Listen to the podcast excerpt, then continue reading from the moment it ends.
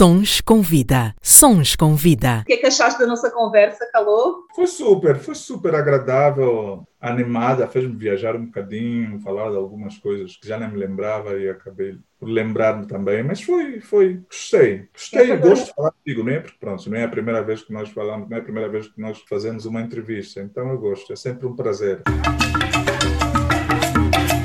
Sons com vida. Sons com vida. Sons com vida. Os ritmos africanos que marcam a nossa vida. Programa Sons com Vida com Cristina Bota.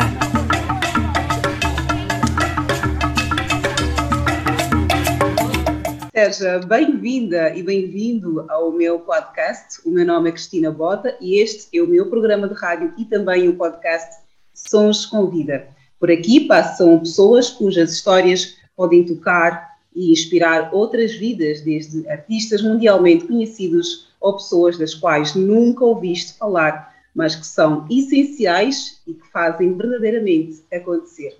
Porque aqui todas as histórias contam. E se fizer sentido para ti, partilha, comenta e segue para que mais pessoas tenham acesso a esse conteúdo essencial e intemporal. O meu convidado desta semana começou o seu trajeto em 1992 com os Nekaf Brothers, um dos primeiros grupos de Kuduro que surgiu em Angola. Lançou o seu primeiro álbum a solo em 2002 com o título Fé. Em 2005 publicou o segundo álbum Santa Mariazinha. Em 2007 o projeto Eu e Elas, uma parceria com nove vozes femininas um ano mais tarde, pós no mercado Esperança Sagrada, cujo destaque foi para a canção Meninas de Hoje, a música original de Massano Júnior. Já em 2010 lançou o CD Calão Pascoal e Amigos. O meu convidado é também um dos maiores produtores de Angola, foi responsável por alguns dos maiores sucessos que param as pistas de dança até agora.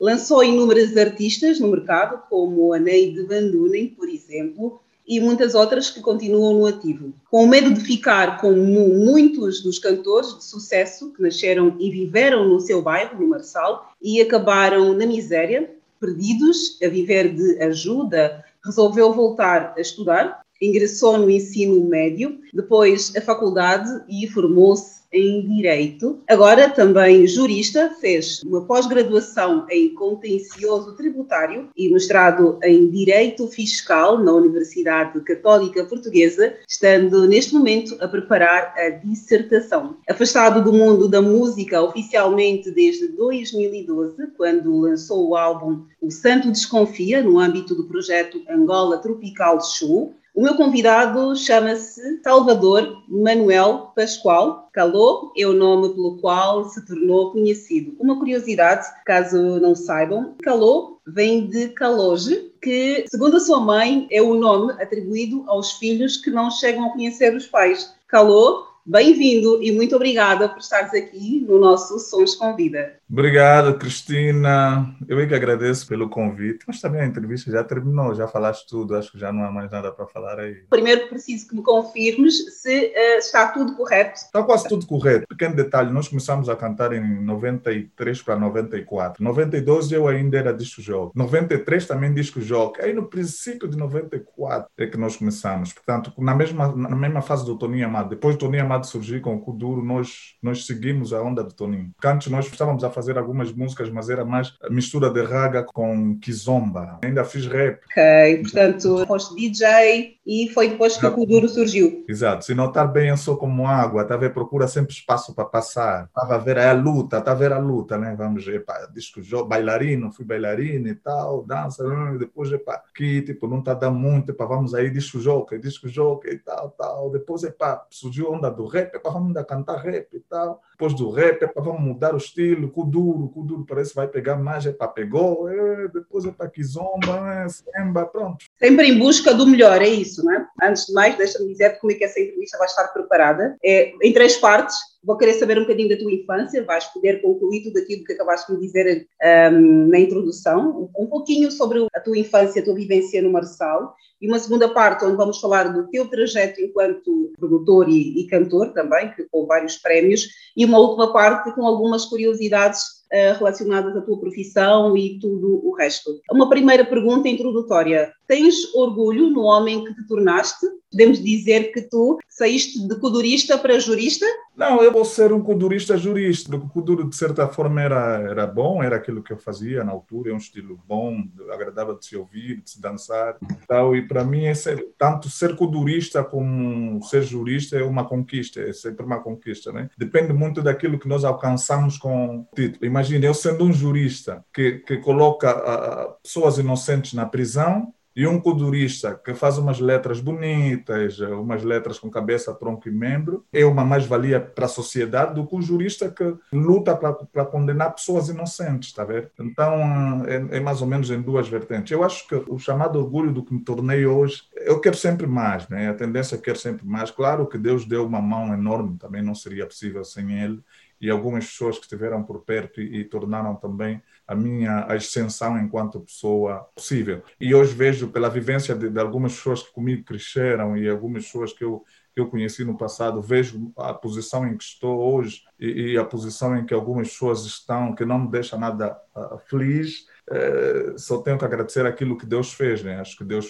foi, foi uma bênção enorme para mim. Eu acho que aquilo que sou hoje não, ainda não é aquilo que, que eu quis. Primeira coisa, eu quis conhecer o meu pai, nunca tive pai. Circunstâncias da vida fizeram-me logo crescer sem pai. Meu pai, quando morreu, eu tinha 13 dias de vida. Não tive esta Depois tive um irmão mais velho que era como um líder, que é o Julião, sua íntegra, íntegra propriamente. Quem estiver a ouvir, que conviveu com o Julião, com o catequista Julião na paróquia de Fátima, sabe o quanto ele era integridade em pessoa. Morreu jovem, com 20 anos apenas. Ele era o nosso líder. Eu tinha 9 anos. Portanto, também me foi amputado ali a. a Uma parte de ti foi. A de ter um irmão mais velho, um líder. Então, a minha infância não foi, não foi boa. E hoje, por hoje, gostava tanto de não ter vivido isto. Então, se me sentisse tão orgulhoso do que sou hoje, estaria a dizer que pronto, também valeu a pena essas percas, essas situações que vivi, não valeu nada a pena. Eu queria algo melhor. Ainda queria fazer mais pela minha mãe, ainda posso fazer mais pela minha mãe. Por ainda tens uma vida pela frente, né? Ainda há muita luta, né? Exato, não, ainda há um caminho pela frente e não, não conseguindo mudar o que já passou, não consegues mudar o passado, tens é que fazer melhor para o teu futuro. Quando pensas na tua infância, no Marçal, qual é o primeiro lugar que vem à memória? Olha, no Marçal, no Marçal, no Marçal é muito mais a minha casa, porque eu, eu, eu, sempre, pronto, também fui uma pessoa muito caseira. Mas eu posto no Marçal, a maior lembrança que temos é da catequese, que nem era no Marçal porque bons momentos, grandes momentos da minha vida também vivi na catequese, porque a minha base aprendi na catequese. Aliás, é, é, é o ensinamento na catequese que fez com que eu não, não optasse por caminhos extremamente tortuosos. Né? Então, lembro-me da catequista Wanda, lembro-me do Belo, do catequista Antônio, do, do nosso animador Calu, que já é falecido, lembro-se do Teixeira, Manuel Alves Teixeira, que é um ator de teatro, amicíssimo do meu irmão mais velho, do Julião, que hoje é como nosso irmão mais velho. Pronto, e depois lembro, uh, propriamente no Marçal, é já as músicas, né? Quando comecei a fazer música e tal, aquele sucesso, quando recebi os prêmios no topo dos mais queridos, segundo classificado, quando o Bangão ganhou, no mesmo ano em que eu saí em segundo. Portanto, eu saio atrás de uma produção minha, uh, acho que é inédito. Não sei se já aconteceu isto em Angola, mas no top dos mais queridos, a música que saiu em primeira foi uma produção minha. E eu saí em segundo com a música Fim do Mundo. Portanto, é como se fosse vitória duas vezes. Né? Depois venci o top Rádio Luanda, Kizomba do Ano, Voz Masculina. Já vamos falar desses prémios todos, falou? Para mesmo já, tipo,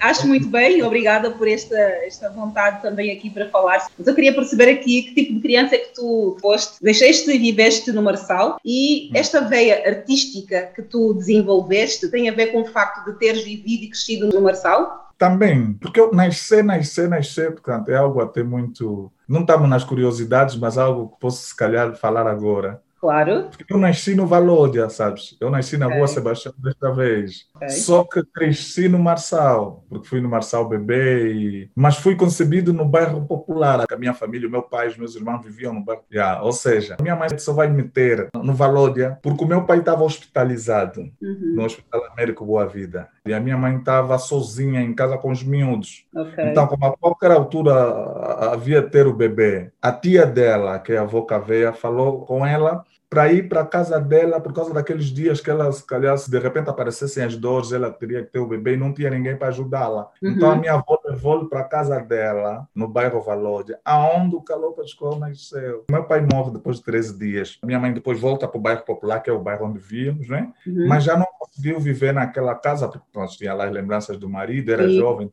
para ela sentiu tipo aquele vazio enorme do, do marido dela, foi para a casa do pai dela, no Marçal, do meu avô. Por isso é que eu digo que, pronto, eu já é o meu bairro, né? Ainda bem que acabas por explicar e esclarecer Sim. aqui a nossa audiência. O Marçal sempre foi muito presente, mas o Marçal também é um bairro muito artístico, não é? Vários artistas saíram do Marçal. Eu lembro-me que quando vivia em Luanda, fui ao Marçal várias vezes na casa de vários artistas, por isso aqui eu pergunto se esta veia artística vem de alguma coisa de ser hereditário ou o facto do meio em que tu convivias. Tudo isto influenciou, porque o meu pai foi músico. O meu pai teve dois, dois três discos vinis. Já agora, se permitires, como é que chamava o teu pai enquanto artista? O meu pai chamava-se Kisses. O senhor Chegou a lançar dois álbuns? Lançou três, nos anos 70. Então ensinou, os meus irmãos sabiam, conheciam um bocado os meus irmãos mais velhos. O Julião tocava guitarra e cantava, não é? era assim, trovador, fazia assim, na escola e na paróquia de Fátima. Depois, a minha mãe foi corista do grupo Mãe Mangane naquele tempo, foi da turma, no Cotonoca. Então, a minha casa era sempre uma casa, foi sempre uma casa de festa, de música. E depois o outro meu irmão, o Isidro, que também cantava, gostava de cantar em casa, gravava algumas coisas. O meu irmão, como foi ator de teatro. Aliás, o meu irmão irmão Isidro é um dos fundadores do grupo Julo. Não sei se conhece. Conheço, conheço. Julo significa Julião, que é o meu irmão mais velho, falecido. E Lucas, que é um amigo também, amicíssimo do outro meu irmão. Quando o meu irmão faleceu, o Julião, depois de uns anos, faleceu também o Lucas, que era do grupo deles, né, dos uhum. quatro. Então, o Isidro e o Teixeira fundaram um grupo de teatro e okay. resolveram dar o nome de onde depois foram entrando outros integrantes, mas o nome permaneceu até hoje. Portanto, aquele é um símbolo do meu, dos meus irmãos também. Tá Por isso é que nós temos uma relação enorme com o Grupo Julo. É uma homenagem, na verdade, que foi feita ao teu irmão, né? Exatamente. Em nossa casa tinha teatro, dança.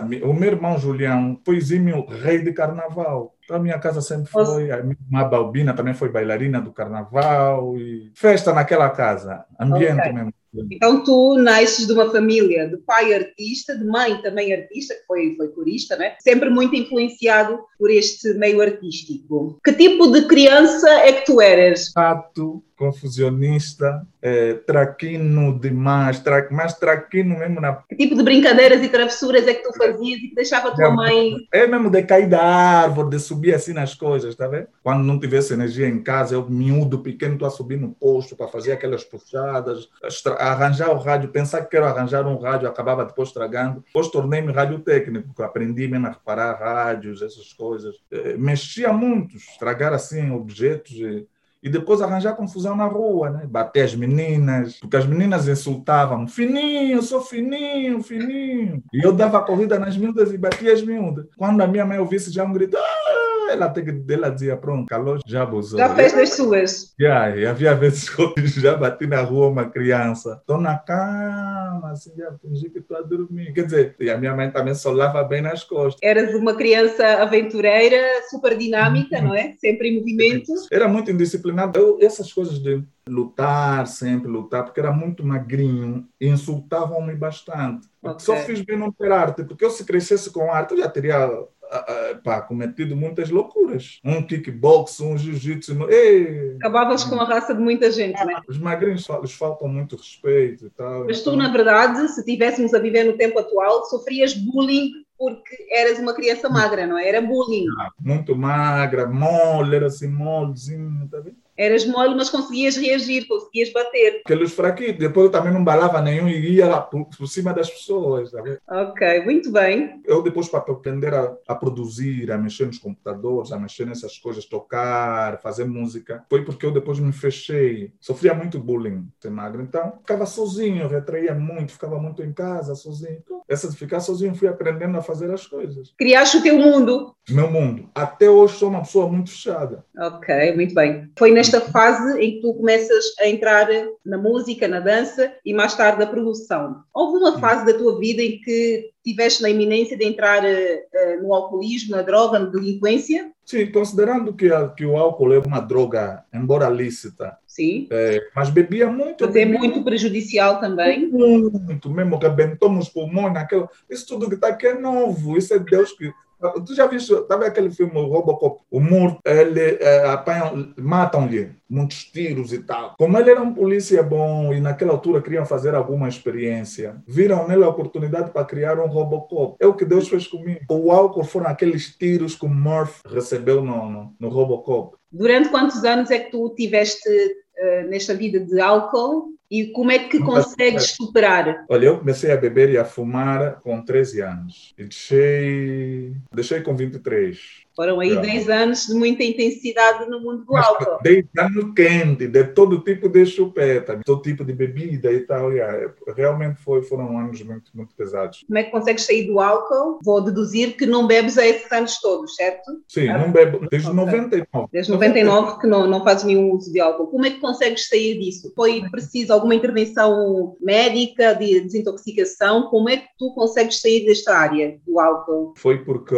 eu fiquei doente, caí doente, muito doente, uhum. muito doente. Uh, e depois uh, entrei para um grupo de oração, uma célula de oração, um grupo Boas Novas, onde conheci uma senhora espetacular que é a Mamá Feliz, que me recebeu como um filho. Naquele grupo de oração aprendi a orar bem, a orar como deve ser. E foi Deus que disse, pá, mudança na tua vida, tens mesmo que mudar. Foi aí que eu, ocorreu a tua mudança? Eu não esperava deixar, por exemplo, de, de beber. De, as pessoas, há muita gente que tenta, luta, mas é, não é fácil deixar de beber e fumar. Não é fácil mesmo. E eu não sinto nada mesmo depois daquele tempo, depois de parar e dizer, olha, epá, não bebo mais. Não sentia assim aquela vontade, epá, tem que fumar, tem que... Não, não sentia. Então o grupo de oração influenciou muito as orações, as pregações influenciaram, a convivência, porque depois o sítio onde eu me sentia bem era no, no grupo de oração, era com os irmãos da, do grupo de oração. Ouvia os testemunhos dos irmãos. Minha vida começou ali no grupo de oração Boa Nova. Uma senhora de cabine, a mamãe feliz, os filhos dela, o Roger, a Manazola, o Carlos e os outros irmãos lá do, do grupo, a Mamãe Nati. Epa, muita malta porreira. Gente simples e espetacular. Sons com vida. Tu falas muito de Deus, não é? Estamos aqui a conversar há uns 10 minutos e tu já falaste de Deus quase em todas as tuas frases. Ah, é. e, é tua... aqui e assim como tu também falas muito da tua família. Em que posição é que tu colocas a tua família e como é que tu caracterizas Deus de uma forma geral? A minha família é a responsabilidade que Deus atribuiu em troca do que Ele faria na minha vida. Vou mexer em ti, na tua vida, mas em contrapartida você tem tem que suportar. Você vai ser o líder, você é a pessoa que eu vou preparar para. Vou te dar responsabilidade. E por eles você tem que fazer tudo. Mas, atenção, Calou, este conceito de família que eu estou a pôr aqui à frente, apesar de teres a tua família sanguínea, essa responsabilidade vai ser extensiva a outras pessoas, ao próximo. Tens de tentar ajudar um bocadinho mais os outros também. Eu vou trabalhar na tua vida, você tem que, tem que me servir, tem que ser testemunho. As bênçãos que eu faço na tua vida, você tem que falar, não pode guardar. Mas é assim que tu tens feito, é assim que tu tens vivido a tua vida, sentes que a tua vida é um testemunho e um exemplo para todos aqueles que te rodeiam? É grande, minha irmã, eu estou a fazer mestrado não no Covid, que as empresas fecharam, que muita gente está no desemprego. Uma coisa Deixa... é eu fazer o mestrado em Angola, estou né? na minha área, estou na terra, ainda posso pedir um quilap na Agostinho Neto, na, ou na Metodista, ou falar lá com o pessoal. Mas tu sentes que, que o que tu tens feito tem servido de facto como testemunho para outras pessoas? É esta pergunta, precisamente. Claro, claramente, sinto. Ok. Sinto, sinto muito. E as pessoas nem escondem isso. Eu vejo alguns comentários do pessoal, há sempre alguém a dizer, pá, eu inspiro-me em ti, eu, eu também estou a lutar, tu és um exemplo de superação. E, e, há coisas que eu também sou assusto, já está. 2019, uh, decido fazer um mestrado e uma pós-graduação na Universidade Agostinho Neto. Uhum. Uma pós-graduação em Compliance, combate ao branqueamento de capitais, e o mestrado em, direito, em Ciências Jurídicas Empresariais. Mas como eu senti que o mestrado não estava a me entrar, não estava a me entrar, a cabeça, não o foco não estava muito ali, parei o mestrado e continuei a fazer a pós-graduação na Agostinho Neto. Ou seja, a minha vinda para Portugal atirei a semente, que Deus gosta disso, mas ele depois coopera para que tudo uh, uh, seja. Para tudo acontece. Exatamente. Então, eu venho para uma reunião com os meus sócios cá, porque depois tornei-me sócio do escritório de advogados em que eu fiz o estágio, e havia umas reuniões cá em Lisboa e outras em Moçambique. Fui a Moçambique, depois venho para aqui, para Lisboa, para uma reunião no dia 13. Eu tinha que voltar para Angola no dia 15. Só sei que até eu estou aqui e acabei fazendo mestrado. Que Deus ajuda e Deus põe anjos no teu caminho. Mas Deus ajuda quando fazemos também a nossa parte, né? Tu fazes a tua a nossa parte. parte é dobrar o joelho, a nossa parte é dobrar o joelho. Essa mesmo já é a principal. Dobra o joelho, conversa bem com Deus, Deus vai te dar os caminhos. E eu estou aqui, estou a fazer. Portanto, e vim sem dinheiro. Está vendo como é que Deus age? Eu vim com dinheiro para fazer, para fazer cinco, seis dias. Mas tudo se encaminhou bem, não é? E estás cá até agora, estás a escrever a tua dissertação e já vamos mais lá para o fim, falar um pouco mais sobre este processo. Já vi que estás muito entusiasmado e isto é muito importante, porque de facto um, é a tua vida, é o teu trajeto e é assim mesmo que tem que ser. Tens algum lema, alguma filosofia que guia os teus princípios? Amor ao próximo, só mesmo. É básico. Amor ao próximo? Sim, esses são os meus princípios. Amor ao próximo. Muito bem, vamos continuar. Estamos a conversa com Talô Pascoal, cantor, produtor, jurista. Está agora a terminar a sua dissertação na Universidade Católica de uh, Lisboa, portanto, está em Portugal. Esta tua forte aposta na formação foi por sentires que podias, de alguma forma, contribuir de, alguma outra forma, sem ser com a música, para o teu país, e porque viste muitos casos de insucesso de artistas que dependiam só da música, certo? Há bem pouco tempo referi que sou como água, né? procuro sempre espaços. Cada oportunidade que Deus dá-me, eu tento potencializar. Eu vou buscar sempre mais qualificações pessoais. E lá está, esse discernimento é Deus que nos dá. Porque quando a fase do sucesso, música, é bom, é bonito para quem está de fora, está a é sucesso, fulano bate, fulano está fazendo um grande sucesso e tal. Mas depende muito de cada, de cada pessoa. Eu vivi fases muito bonitas, muito lindas, mas também vi tratamentos desumanos de alguns artistas, e, supostamente que as pessoas os achavam inferiores. Eu mesmo passei por situações também meio complicadas, mas que digo que faz parte, porque Jesus Cristo até passou pior. Ok, depende muito daquilo que nós queremos seguir. Mas eu tinha um desafio. O meu, primeiro é que o meu irmão mais velho estudava bem e não teve a oportunidade de concretizar os seus sonhos e tal. E eu senti como se tivesse essa dívida com a minha mãe. Ela tinha que ter um filho licenciado. Tu estás, no fundo, a realizar, a concretizar um sonho que era da tua mãe e a continuar o... Eu, exatamente. Eu quis que ela dissesse para as primas, quando tivessem assim também um debate entre pessoas, ela também tem um filho que formou-se também tem um filho que tem aí o seu larzito, que, tem, que é bem visto na sociedade, que faz coisas boas, tem as suas falhas, tem, sou humano, tem os meus erros também. Mas... E, e hoje vou-te dizer, vou-te ser sincero, hoje já não, já não penso na minha mãe, mas penso no país em si. Gostaria que o país olhasse para mim e dissesse,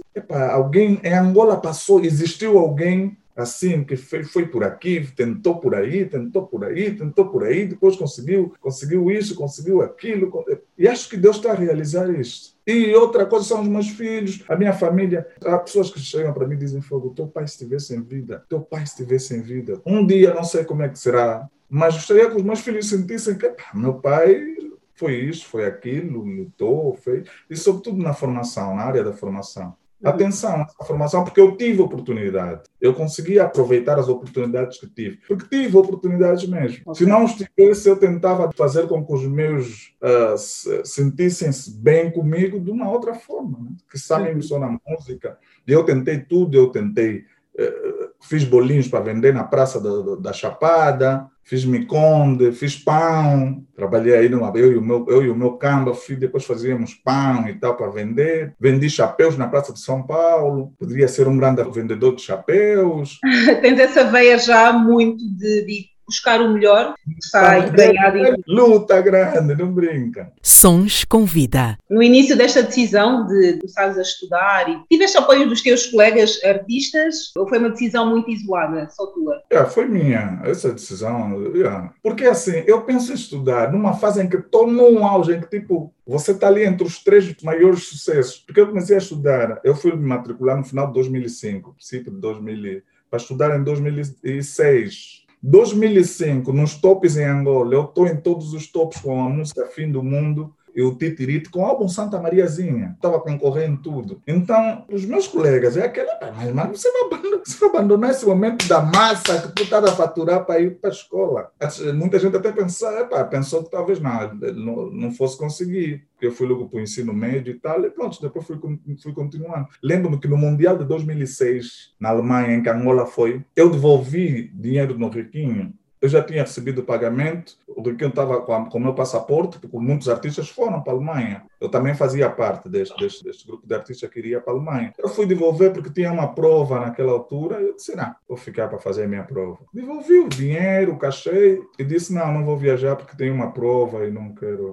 Algumas pessoas ainda riram um bocadinho. Mas há, há assim aquelas pessoas um bocadinho mais próximas que deram sempre uma dica também positiva, né? Tipo, por exemplo, o Afroman, o Yannick Afroman, quando fôssemos atuar em algum, algum país, eu ia com os livros, antes mesmo de entrar no palco, estou ali ainda a ler um bocadinho, estou ali a estudar. O Afroman me gritava, Gandhi, Mahatma Gandhi. Ele dizia, pô, mano, pá. mas havia aqueles momentos em que ele tivesse sério, tivéssemos todos sérios, né? Sério no, sentido de não rir. E ele falava, pá, mano, fogo, eu estou a ver o teu desafio, estou a ver a tua luta, mano, é para força e tal. E aí o Yuri da Cunha, que, que muitas vezes chegou e disse, pá, pô, mano, porque eu lembro quando eu fui para a escola, ainda liguei para o Yuri, nós andávamos juntos, passeamos uma boa fase juntos. Disse, pá, mano, vou entrar, vou, ah, vou buscar, é pá, mano, vais conseguir, ah, vou conseguir. É pá, mano, força, força, força, força. Eu também, próximo ano, se as coisas correr bem, também vou avançar. Disse, ah.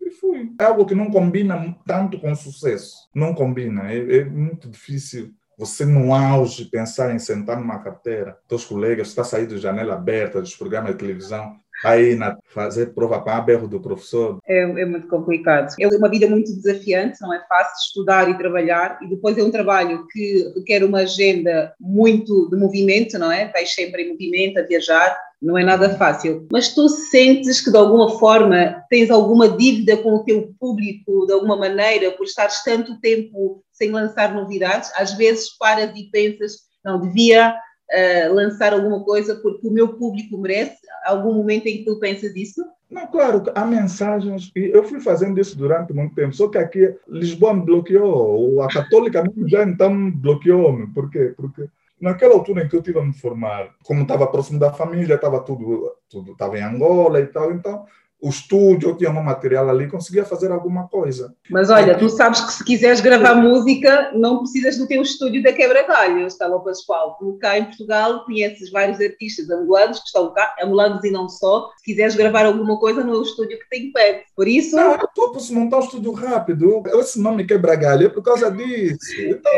criança mexendo nos fios. Não brinca, sai logo uns balanços. Só que pronto, não cabeça, eu estou mesmo na, área fiscal, estou a me formar no direito fiscal, estou muito, mas estou muito focado, porque acho que neste momento uh, o país também precisa de mim enquanto fiscalista. Né? É, é um sonho já para mim especializar-me em, em, em, direito fiscal. E este desafio. Mas sinto alguns comentários das pessoas que realmente gostam do meu trabalho. Sentem falta da. Mas olha, tu não respondeste. A pergunta. Sentes que, de alguma maneira, estás em dívida com o teu público e às vezes dá vontade de, olha, se calhar vou lançar só uma música ou a música está descartada? Dívida com o público na música? Uh, não, nem por isso, nem por isto, porque porque eu, enquanto artista, não vendi só música, eu vendi personalidade, vendi o meu caráter, mesmo com as minhas falhas, mas sempre fui, fui, fui, vendendo as lutas, essas lutas, essas conquistas que fomos conseguindo. As pessoas que gostam do meu trabalho não gostavam do calor só pela letra, pela música e tal, não, mas a própria luta, a própria trajetória. Então, cada vez que há uma conquista, é como se tivesse marcado um golo. É, tá, o calor está sempre ali. Por exemplo, eu sinto quando eu abri o meu coração para falar sobre a, sobre a pós-graduação, sobre o mestrado, a forma como as pessoas que gostam de me receberam, que foi como um troféu nosso. Então, eles sabem que a qualquer altura posso fazer alguma coisa, porque durante essa fase toda que eu fui estudando, eu fiz, ainda gravei o Bangão, ainda fiz a Gisela Silva, Vou Xinguilar, ainda fiz o Astro da Minha Vida do Cristo e mais duas músicas, já a estudar, ainda fiz o Santo Desconfia, né, como frisaste muito bem, ainda fiz a Tamaranzás, portanto, ainda fui fazendo umas quietas. Com alguma assinatura calou para escola quebra-galho, não é? Ainda gravei o, o Simone, fiz a composição Simone com o meu amigo Ricardo Lenvo, para o álbum do meu amigo Ricardo Lenvo, tá? Os ritmos africanos que marcam a nossa vida. Oficialmente já não lanças há algum tempo e agora acabaste por dizer aqui vários artistas que uh, trabalhaste, escreveste. Uh, Lembras-te da última obra que tu produziste? De que artista é que foi? A última vez que entraste em estúdio, lembras-te assim da bomba que lançaste, que toca até agora? Bomba, bombas, bombas, bombas. Acho que as últimas, assim, de grande impacto é celebrando o dia da Tamar Anzais. Aliás, fiz quase no mesmo tempo a Tamar e a Lumona, as duas até venceram o Topo Rádio Luanda, foram voz, voz uh, revelação feminina no Topo Rádio Luanda. Mas penso que depois dessa gravei o Yambangai, a versão da Billy Bell. O que é que tu ainda gostavas de fazer no mundo da música? Que artista é que foi sempre o teu sonho de consumo? Uau, eu gostava de fazer um trabalho com não tem, não tem. Eu trabalhei, eu trabalhei com todos aqueles com quem eu sempre desejei trabalhar. Sentes-te bem com o que fizeste neste momento? Ah, é, muito bem. Qual foi a produção mais difícil que fizeste? A produção que mais trabalho, trabalho, trabalho deu-me, que eu mexia, mexia, mexia, mexia, eu, foi, foi o fim do mundo. Minha música. A tua própria, ok. Ah, foi o fim do mundo, porque o fim do mundo mudou muito, até sair no disco. Queres-me nos contar aqui este processo todo? O nosso público gosta dessas curiosidades. Sim, eu mexi. O Fim do Mundo e o Meninas de Hoje, a do Massano Júnior, que eu fiz a versão do Cota Massano. Uh, o Fim do Mundo, a música saiu em 2005, mas eu fiz, comecei a fazer em 2003, quando meu irmão faleceu, Isidro. Eu comecei a ganhar inspiração. Dois anos antes, não é?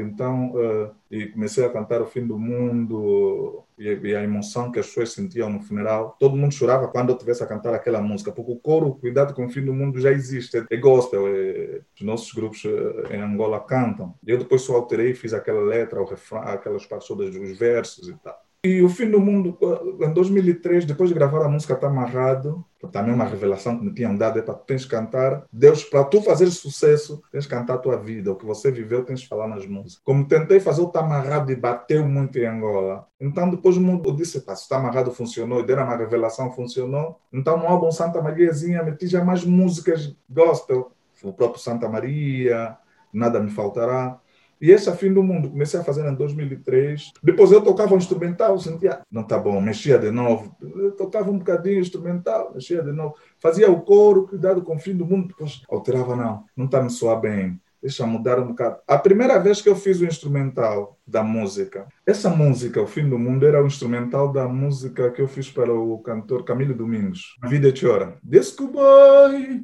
desculpai. Desculpai, minha vida é chora, chora, chora. Esta música, o instrumental, o instrumental dessa música, as notas, a melodia que era do, do fim do mundo. Mas eu nessa altura não gostava de Kizomba, eu gostava de Kuduro. Então ofereci ao Camilo. Pá. Quando o Camilo ouviu o instrumental, gostou, disse: pá, Carlos, deixa-me fazer uma letra nessa música e tal, é, vai ficar fixe. Eu disse: pá, como eu não canto Kizomba, estava a fazer só aí umas brincadeiras, pá, podes cantar. Ele escreveu a letra do Minha Vida é Chora, a música saiu e foi um, um enorme sucesso. Pois foi. Os anos é que eu resolvi fazer já a própria música Fim do Mundo, já inspirada depois no óbito do meu irmão e tal. Mas fui mudando, altera aqui, altera, faço uma parte no meio, não. Essa parte não, essa não, essa não, essa. Até no dia em que já estava a captar a voz, porque eu captei a voz com o Calô Barbosa. Calô Barbosa, que Deus o tem. O Calô Barbosa foi como um anjo para mim em 2000. Deus manda sempre anjinhos na minha vida. Calô Barbosa, do Tabanca Jazz, tecladista do Tabanca Jazz, já é falecido, Xará. Ele, naquela altura, já estava doente, estava incomodado, estava mesmo muito doente. E ele, a entrega naquele.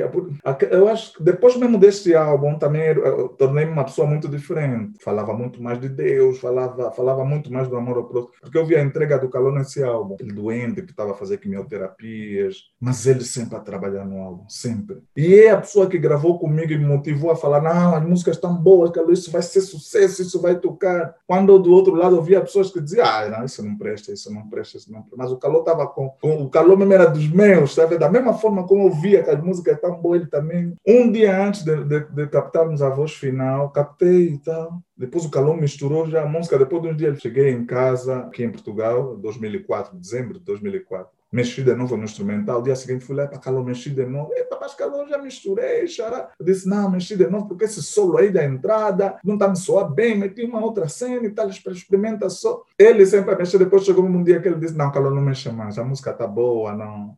E eu, depois dele me dar a música misturada, eu sentia que ainda faltava. Portanto, a música saiu, mas eu sentia que o fim do mundo ainda faltava um, um instrumental. Eu estava ali com umas coisas na cabeça e pronto, a, a música passou, passou e... e fez sucesso não, matou a pessoa, fim do mundo. E sentiste vontade de fazer uma segunda parte ou, ou uma, uma versão, já que tinhas muita vontade de ah, melhorar? Yeah, nas minhas músicas, nunca, nessas músicas, nunca pensei em fazer versão. Okay. São, é, o impacto do fim do mundo para a versão é muito complicado. Agora, a música Meninas de hoje é um samba, que é a música do, do Massano Júnior. Nana mi confiança, ni lumayana dengue.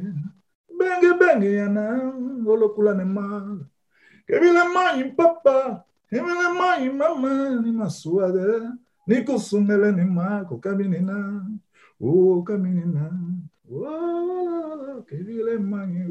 Eu gravei essa, só para tu ter uma ideia. Eu fiz essa música, toquei, e quem estava para cantar essa música eu tinha uma Sano mesmo, o próprio vocalista da música original. Porque eu nos meus álbuns tinha a mania de, uma, de fazer uma versão, mas interpretada pelo próprio dono. Eu só tocava, fazia o instrumental, mas o dono é que havia de interpretar. Okay. Então, quando eu, levar eu meti a minha voz guia, da forma como eu quis, então fui levar a última Sano para ouvir e cantar. Só quando ele ouviu, gostou da minha voz na música, ele disse: Não, não subi a música, tá boa, não mexa. Eu disse: Não, tipo, tem que ser mesmo o Tim a cantar, senão vai tirar a estrutura do álbum. O pessoal já sabe que eu nos álbuns faço sempre uma versão, porque eu, eu fiz aquela versão do Samba, Samba, me com a mamãe. Samba, Samba, no meu álbum Santa Mariazinha, com Augusto Chacaiá, de Jovens do Prenda. Então, no álbum seguinte, quis fazer uma outra versão. Ele disse: Não, meu sobrinho, tá boa, tá boa, tá boa, cantas mesmo tu, tá bem, tá bem, tá bem. E a música estava gravada em Angola. Fui para Cabo Verde conhecer o meu ídolo musical, produção, Dabs, Alberto Lopes. Era um sonho para mim, fui para lá, o conheci e tal, e disse: Olha, vamos trabalhar juntos, vamos fazer, porque ele fez a música que dá título ao Esperança Sagrada. E ele disse: Olha, quero que tu mexas nessa música, no Meninas de hoje. Então ele, eu já tinha feito os arranjos e tal, ele fez mais arranjos ainda, arranjou a música de forma com mais mestria e o coro dessa música, apesar de ser quimbundo, foi a Paulinha que fez, uma cantora cabo-verdiana. Gravei na cidade da Praia, na ilha de Santiago. Mas pronto, são músicas. Quando vi, essa foi o Semba do Ano, ganhou o Top Rádio Luanda, Semba do Ano, 2008. Aliás, eu fui o arranjista do ano também nesse ano no Top Rádio Luanda. Também ali naquela fase os tops todos estavam a passar muito pela, pela minha mão, né? Pela tua mão ou por artistas que tu produzias, né? Sim, sim, sim. De forma direta ou indireta, estava sempre... Tinha sempre lá alguma coisinha nossa. Mais queridos, fui finalista nos 10 cantores mais queridos do país naquele, em 2000 e eu, aliás, eu tive no topo dos mais queridos, nos 10 cantores mais queridos, em 2009 com este álbum. Em 2008, tive em 2007 com o álbum Eu e Elas, com a música Olá Baby também nos 10 cantores mais queridos. Tive em 2005, tive em 2000 de forma indireta, tive acho que em 2007 também com a com o Teu Grande Amor Dari, que é produção minha, por, com a Gisela Silva, Vou Xinglar, que é letra e música minha. Ah, nos tops eu estava sempre ali de um coro. O, Caquichaca do Bangão, que eu já disse. Basicamente, uh, top Rádio Luanda, melhor voz masculina, Tizoma do ano, produtor do ano, Samba do ano, top dos mais queridos, segundo lugar com o álbum Fim do Mundo, troféu Moda Luanda, álbum Eu e Elas, disco prata com o álbum Santa Mariazinha, foram muitos prémios que tu ganhaste, era uma vida muito agitada de alguma maneira, Sentes falta desta movimentação dos palcos e de... Eu fugia dos palcos, não sei, não sinto nem um pouco. Eu fugia dos palcos. Eu, eu chegava mesmo uma altura que eu conversava, ah, eu próprio dizia, queria atuar, não. Porque eu meti na cabeça que tipo, Deus é que tem que ser adorado. Eu não me sentia bem, porque eu via pessoas com muitas necessidades a gritarem ali por mim. É, umas pessoas que eu via que tinham muitas dificuldades na, na vida, que tinham muitos problemas sociais, que tinham muitas questões a resolver. E eu, enquanto estou ali a cantar, mas no coração eu via com cada pessoa, epá. A tua música não servia também, de alguma maneira, para contribuir para que aquela pessoa que estivesse a sofrer ou a padecer algum problema tivesse um momento de anestesia ou de prazer momentâneo através da tua música? Isso não era bom? Sim, mas comigo no palco não, comigo no palco, embora eu fazia menos cheio, minha irmã, quando, quando subisse no palco, não, não brinca. Essa aí era mesmo uma loucura. Mas eu, mas eu depois, no princípio estava tudo bem, mas depois eu sentia que não era aquilo que eu quis, não era aquilo que eu quis para mim. Não, é fixe ser cantor, fazer sucesso e tal. Por isso é que eu depois comecei a, a, produzir novos artistas, a produzir outras pessoas, dar oportunidade. Porque depois chega uma altura que você tipo luta para tirar os outros, para você continuar lá. Eu, para não ter esse vício, tipo, de, de, de, sentir que tipo, eu tenho que me manter. Olha, é uma pessoa que eu admiro muito, Paulo Flores. Gosto muito de Paulo Flores. O Cota Paulo nunca está nem aí se é o número um, se vai bater, se for o Paulo Flores. Essa forma, essa vivência assim, tipo, pá, na minha tosse se bate, se não bate, se sou número um, se no palco está como. Era essa forma que eu gostava, era, era ser assim, está a cantar, está a fazer as coisas, mas não muito pelo ego, não muito pelo estrel, estrelismo, tá vendo? Isso é que me estava a fazer muita confusão. Mas, Tudo bem que a música si fazia com que as pessoas gritassem, mas depois sentia, não. Eu estava a sentir que não era aquilo. Eu dizia sempre, não, é Deus. Por isso é que eu dizia, aleluia, Deus nos ama, Deus é o número um, é Deus que tem que ser adorado, é essas coisas. Eu falava isso nas minhas, nas minhas atuações. Tu fizeste amigos no mundo da música ou era alguma coisa circunstancial? Não, fiz, fiz. Já como produtor, eu, eu acabei me relacionando com quase todos eles bem. E, mas há aquelas pessoas que, de, de, certa forma, em alguns momentos nos tornamos muito mais chegados, tipo DJ Mania, por exemplo. Temos uma ligação muito, forte. O Yannick Afromen nos ligamos e tal, para saber como é que está, como é que não está e tal. É, esse pessoal que trabalha comigo mais diretamente, a Tamaranzage, e o Conde, que também, para além de eu ter produzido, o, o Kátia ter produzido também Me Amavas, do Conde, no primeiro e no segundo álbum, o Yuri da Cunha, somos muito cambas, Ok. Não precisa citar todos, porque senão ainda fica aqui de fora alguém e fica com ciúme. É, o, o Mantens... Modi, nós... Mantens uma boa relação, isto é que é mais importante. Como é que tu, enquanto produtor, uh, produtor musical, cantor e compositor, analisas o desenvolvimento da música uh, angolana nos últimos anos? Olha, cresceu muito, cresceu muito porque porque em função da expansão tecnológica, os novos artistas têm uma técnica vocal muito mais apurada, têm um conhecimento um bocadinho mais amplo. Tudo bem que precisam beber só mais um bocadinho daquilo que nós fizemos no passado, daquilo que os mais velhos, Urbano de Castro, David Zé, Arthur Nunes, daquilo que eh, a música Quintuene de Cabinda, a música Sassa Choque e beber também também dali do fundo, uh, moioenos, esses grupos, nossos grupos, muitos grupos tradicionais. Tradicionais, né? E se eles pudessem explorar um bocadinho mais aquilo que nós temos ali do fundo e aplicar a técnica que eles têm boa, porque eles têm boa técnica vocal, têm bom. Velhos vão aprendendo as coisas, seria um boom maior. Mas penso que a nossa música está bem entregue. E os pilares continuam. Paulo Flores continua aí, Matias Damasio continua. Aliás, estava a falar das pessoas do grande relacionamento. O Matias Damasio, então, parece que é dos artistas com quem eu tenho mais duetos. E nós podemos não estar juntos assim diariamente, mas quando nos encontramos, somos mesmo brothers. O Matias, para já, é das pessoas que durante muitos anos também foi reconhecendo. E, e há pouco tempo perguntaste uma música mais difícil. Eu respondi a música mais difícil, mas tem uma música mais fácil para mim, mais rápida. mais rápida 40... de produzir. Mais rápida de produzir. Qual foi? Eu fim, parece mentira, mas é verdade. Pois para mim, de Matias Damasio. Matias Damasio. Yeah, yeah, essa foi 40 minutos, 40, foi rápido. Chegou no estúdio, 40 minutos, ficou tudo produzido. Ah, o rápido, aquele até era só guia, aquele é a voz guia que o povo gostou, aquele era só guia. Okay. Foi rápido. Foi tudo muito rápido e foi o sucesso que foi. Yeah, yeah, yeah. Estamos mesmo a terminar a nossa entrevista. Agora, tu, enquanto jurista e pós-graduado em contencioso tributário, quase mestre em direito fiscal, estás a preparar a dissertação. Queres partilhar um pouco com a nossa audiência como é que tem sido esse processo, essa experiência de, de formação e tudo o que tens passado? É um contexto diferente, totalmente diferente com pessoas com hábitos e costumes totalmente diferentes, mas cinco estrelas. Eu tive a sorte, tive a felicidade de estar numa sala com colegas, eh, com jovens com muita vontade de aprender e com enorme vontade de partilhar também. Eu tive professores excelentes, tenho professores excelentes. Só para tu teres uma ideia, eu passei a dormir por volta das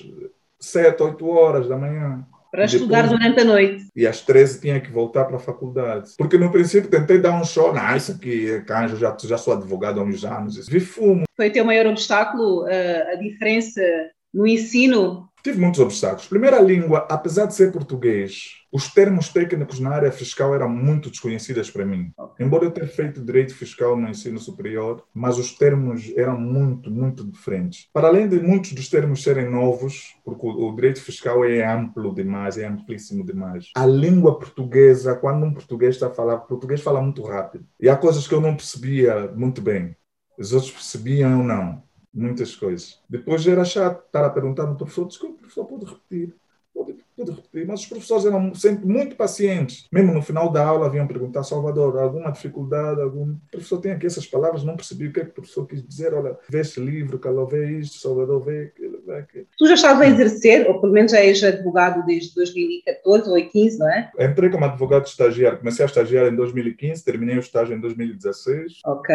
Então, já estás, é... portanto, na fase de exercer funções, não é? Como é que tem sido esse processo? Os clientes reconhecem-te enquanto enquanto artista é mais fácil? Como é que tem sido esse processo? O Calou Pascoal que, é, que, era o artista que eles conheciam, de repente aparece como advogado. Como é que é isso? Queres partilhar? Quer dizer, no que diz respeito ao, aos juízes, procuradores, os magistrados, num, num cômputo geral, não foi muita novidade, porque eu sempre falei da minha formação. Muitos já sabiam que eu me estava a formar em Direito. E, e nos processos em que eu estivesse inserido, corria corria bem, tudo bem que algumas vezes até tinha uma certa. Eu, durante uns anos, trabalhei como juiz assessor no Tribunal Provincial de Luanda, na quinta secção da Sala dos Crimes Comuns, eh, Dona Ana Joaquina. E enquanto fazia assessoria popular, participei em alguns julgamentos, em algumas audiências, em que, de certa forma, a minha imagem como Calou Pascoal eh, fez com que alguns réus dessem menos trabalho na conclusão do processo, ou seja, na na, no resultado do julgamento,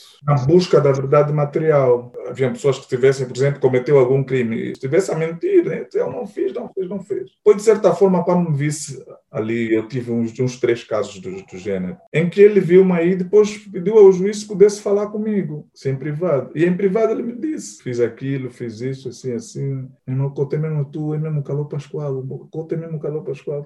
Sou eu. É cota não, pô, a vida mesmo. Eu também quero estudar, cota, eu também se não fosse, se a minha família tivesse, se a minha família tivesse possibilidade, eu também havia de estudar, mas cometi mesmo, falhei. Eu cometi o homicídio, eu furtei a botija de gás, eu fiz aquilo. Cota, pá, me ajuda só a sair, o que é que eu faço? Eu aconselhava, por exemplo, há um que, que houve um caso de homicídios, e ele depois perguntou-me, Calou e Pacota, o que, é que achas que eu devo fazer? Eu cometi mesmo, eu falhei, falhei. Eu cometi, fiz isso, matei. Ah, mas Cota, o que, é que achas que eu devo fazer? A única coisa que você pode fazer para aliviar a dor dessa família é, é não mentir mais. Tu estás a dar trabalho, vai dizendo sempre não, não, não, deturpar os fatos. No mínimo, arrependa-se de poder, arrependa-se Peça perdão a Deus, dobra o joelho, Deus vai te dar direção. Mas reconheça o teu erro e peça perdão. Talvez isso diminua o sofrimento da família. Porque cada vez que a família vê, a família sabe o que você fez. Cada vez que vê, está a dizer que não, não fiz. A dor é enorme, dói muito mais. Então reconheça o teu erro, entrega-se na, na, na, na, causa. E aí aconteceu. Chegavam, mudavam completamente ao... Porque até são circunstâncias atenuantes. Se tiveres 24 anos, cometeste um homicídio, reconheces e estás arrependido de facto, o juiz consegue notar em ti um claro arrependimento, diminui aí um bocadinho, um ano. Diminui a pena. Tá, diminui a tua pena. Então, de certa forma, influenciou a minha imagem como, como Calor Pascoal também, depois com a toga ali em cima, com a beca, né, de juiz e beca, a toga enquanto advogado. Quando tenho advogado, depois de 2016, né, depois de ter a cédula definitiva. Também participei em muitos processos, em muitas sentenças, já venci também alguns casos, claro. Já venci alguns casos em que eu não sinto que a vitória foi minha, mas foi do país, né? A justiça, é. quando é feita... É o país que ganha. Exatamente. Este Caló Pascoal, de 44 anos, o que é que diria o Caló Pascoal de 14 anos? conselho que eu daria ao Carlos Pastor? É entrar mais cedo para a palavra, começar a orar mais cedo, aprender a, a, ter contato com Deus mais cedo. Talvez muita coisa seria diferente. Porque eu cresci na catequese e tal, mas ia brincar. As madres me davam comida, as madres me davam roupas, as madres praticamente cuidaram de nós, a paróquia de Fátima, os padres na paróquia de Fátima, depois da morte do meu irmão. Então convivi muito na catequese, na igreja e tal. Mas aprender a palavra se eu, se eu naquela altura já tivesse muito mais noção das coisas, meu contato com Deus seria diferente. Ah, muita coisa também seria. Se pudesses mudar alguma coisa na tua vida, na tua trajetória, o que é que tu irias mudar? Era precisamente isso? Não, a primeira coisa é mesmo conhecer o pai, quis ver o pai, quis chamar em si mesmo pai no, no, na pessoa que me pôs no mundo. Ok. O teu sonho, portanto, era conhecer o teu pai? Sim, veio mesmo só pelo menos um, vir com um saquinho de bolacha, com alguma coisa, tá vendo? De papa Cerelac, uma, um pacote de papa, tá vendo? Eu também a gritar, pá, pá, pá, pá. Nunca gritei isso. O que tu podes fazer para compensar isso é ser um pai presente para os teus filhos. É isso que eu tento, que eu tento fazer, tenho feito. Né? Choro quando penso nos meus filhos, choro. E... Deus deu uma missão muito grande, a minha missão é enorme. Um dia eu não vou estar mais nesse mundo e as pessoas vão ouvir coisas minhas, vão dizer, pá, há coisas que não pode ser eu a falar. Qual foi o conselho mais importante que tu recebeste em toda a tua vida? Conselho mais importante? Vários Podes dizer um dos ou dois dos quais, daqueles que foram determinantes para ti? Uh, eu penso que o principal foi quando a mamãe Feliz disse-me que eu tinha que cantar para Deus, que eu tinha que falar dos milagres que Deus operou na minha vida, nas músicas, para fazer sucesso, para ser reconhecido enquanto artista, as minhas composições eh, terem outra repercussão. Este foi o primeiro. Depois, conselhos eram tipo revelações. Depois, que eu tinha que fazer direito, porque eu quis fazer gestão de empresa. Já estava pensando na quebra-galho, já estava pensando em outras coisas. Então, houve uma revelação. Nossa, já lembro qual foi a irmã que estava espiritual que me deu a revelação no grupo de oração. Disse, olha, irmão Caló, ah, tu queres fazer gestão? Não sei como é que ela percebeu. O Espírito Santo sabe tudo. Pronto. E disse, olha, não, não, não tens que pensar em dinheiro, finanças, essas coisas assim, não. Tens que fazer direito, tens que ser advogado. O Espírito Santo diz que você tem que ser advogado. Tu, então, enquanto artista, era mais provável, por exemplo, já estavas com um caminho feito no mundo da música, era ou gestão, gestão de empresas também, ou então produção de espetáculo, coisas assim mais ligadas à música. Exatamente, estava muito ligada assim à música, eu pensava na música. Uma pergunta que é clássica daqui do nosso Sons com Vida, já que tu recebeste conselhos muito úteis, que foram realmente importantes, se pudesses dar conselhos à nossa audiência, as pessoas que nos estão a ouvir, em formas de um livro uma viagem que tu fizeste que foi marcante, uma música que para ti é uma música como se fosse um mantra, e um filme ou uma série. A música mesmo é, é, só, mesmo, é só mesmo uma parte. Dá de comer aquele que tem fome, de beber aquele que tem sede. Ser rico não é ser melhor. Oh, uai. Música é essa parte. Não, já agora tens de dizer o título da música e nem toda a gente vai saber que esse trecho é parte da música Fim do Mundo do Calão Pascoal. Esta é a música Fim do Mundo. Ok. E livro? Queres indicar algum? Eu, quando falo de livro, eu falo na, na formação. Eu, eu foco-me na formação. Nos últimos anos, são todos os livros que têm a ver com a minha formação jurídica. Ok. Lês mais livros relacionados à tua formação? Maioritariamente. Viagem. Uma viagem que te tenha marcado? Viagem. Também podes dizer uma viagem de sonho, se não tens assim nenhuma que tenha. Não, não tenho viagem de sonho. Então, mas, que tenha marcado. Ah, por exemplo, uma vez fui ter com. Eu não falava inglês nem um bocadinho, mas fui procurar o Cedric em, em França e fui mesmo, cheguei a ele, conversamos, também não sei como é que aconteceu isso. Então, acho que é uma das coisas, uma das viagens que me tenha marcado para, em Paris foi, foi aquela minha aventura, né, de ir, porque eu, nessas aventuras, eu queria conhecer as pessoas. Filme ou série? Filme, Água. O melhor filme do mundo, juro. A, a história é meio triste, muito triste, meio não, é muito triste. Não tem como eu ver aquele filme sem chorar. Portanto, são esses os conselhos que tu deixas para a nossa audiência. Não, não abandonem Deus. Deus é, Deus é a verdade, é a vida. Quais são as tuas considerações finais para terminar? vamos colocarmos um ponto final à nossa conversa. Olha, parabéns pelo programa. Gostei da entrevista, continuem com essa força. Ouço o programa algumas vezes e, e acho uh, super elucidativo e com temas super importantes. Também faz parte, um programa educacional. Tenho certeza que o mundo, já não vou dizer só África, o mundo a orgulhar de vocês, porque, porque o mundo quer saber o que é que existe no mundo. Falar da África é dar a conhecer aos europeus que a África tem aquilo, dar a conhecer aos americanos, aos asiáticos, que a África existe, que tem isto, aquilo. Então, parabéns. Alô, Pascoal, muito obrigada. Foi muito agradável ter-te aqui no nosso Sons com Vida. Sons com Vida com Cristina Bota. E foi a conversa com Calô Pascoal, cantor angolano, produtor, agora também jurista. Portanto, conversei com Salvador Manuel Pascoal, o dono da Quebra Galhos, que não é apenas uma produtora, é também um grupo empresarial. O próprio Caló Pascoal agora uh, não é mais produtor musical nem cantor, portanto estendeu aqui a sua carreira para o lado também da advocacia, é jurista. Caló Pascoal começou o seu trajeto em 1994 com os Necaf Brothers, lançou o seu primeiro álbum a solo em 2002 com o título Fé que teve como destaque os temas Está Amarrado e Onde Estás Rosita. Em 2005 publicou o seu segundo álbum intitulado Santa Mariazinha com os temas Fim do Mundo, Titiriti, Água da Chuva, Quizomba da Madrugada, Manteiga, Quebra-Galho, entre outros. Em 2007 lançou o Eu e Elas, uma parceria com mais nove vozes femininas. Um ano mais tarde, depois no mercado, Esperança Sagrada, cujo destaque foi a canção Meninas de Hoje, original de Massano Júnior, que ele já explicou a história uh, da gravação, portanto, desta música. Já em 2010 lançou o CD Calou Pascoal e Amigos, o seu último trabalho como músico foi em 2012, quando lançou o álbum o santo desconfia. Neste momento, exerce funções como jurista e, em breve, quem sabe, volta a produzir novos hits. Não sei, não sabemos, vamos ficar atentos. Sons com vida. Sons com vida. Sons com vida.